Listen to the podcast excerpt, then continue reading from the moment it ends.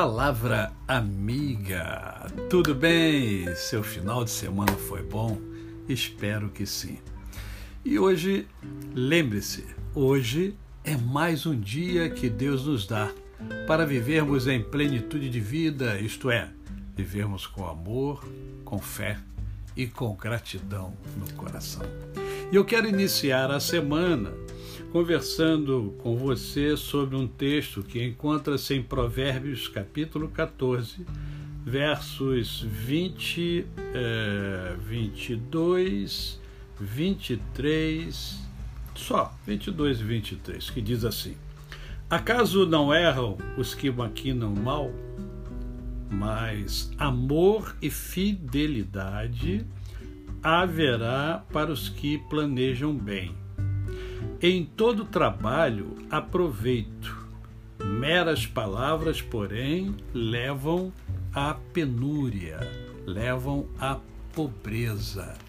Eu quero conversar com vocês hoje sobre planejamento, sobre planejar. E o que é planejar? Planejar, na verdade, é uma técnica de identificar e atingir um alvo específico.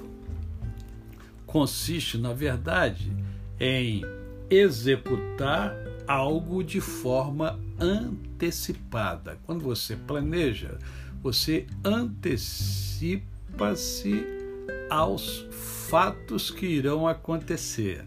Você, é, quando você planeja, você analisa todos os prós e os contras, aquilo que pode acontecer.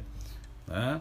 Então, isso facilita você a alcançar os seus objetivos. O grande problema é que pouquíssimas pessoas planejam a sua vida.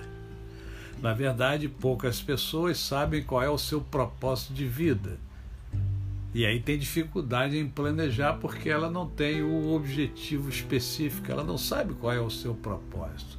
Agora, aqueles que sabem qual é o seu propósito planejam-se a fim de alcançar mais rapidamente, com eficácia, o seu objetivo, o seu propósito. Então, fica aqui a dica da palavra de Deus porque a palavra de Deus diz que aquele que planeja bem né, abarca o amor e a fidelidade. E a segunda coisa que eu quero conversar com vocês hoje é, é sobre o, o, que a palavra diz ali, que olha, em todo trabalho aproveito. Meras palavras, porém, levam à pobreza. E por que eu quero conversar com vocês sobre essa palavra também? Porque eu vejo que muita gente fala, aliás, você conhece gente que fala, né? Fala, fala, fala, fala, fala, mas não age, não há ação na sua fala. Né? Então é preciso trabalhar, é preciso agir para você mudar uma determinada situação, seja qual for a situação, se você quer mudar essa situação, você precisa de ação. Né?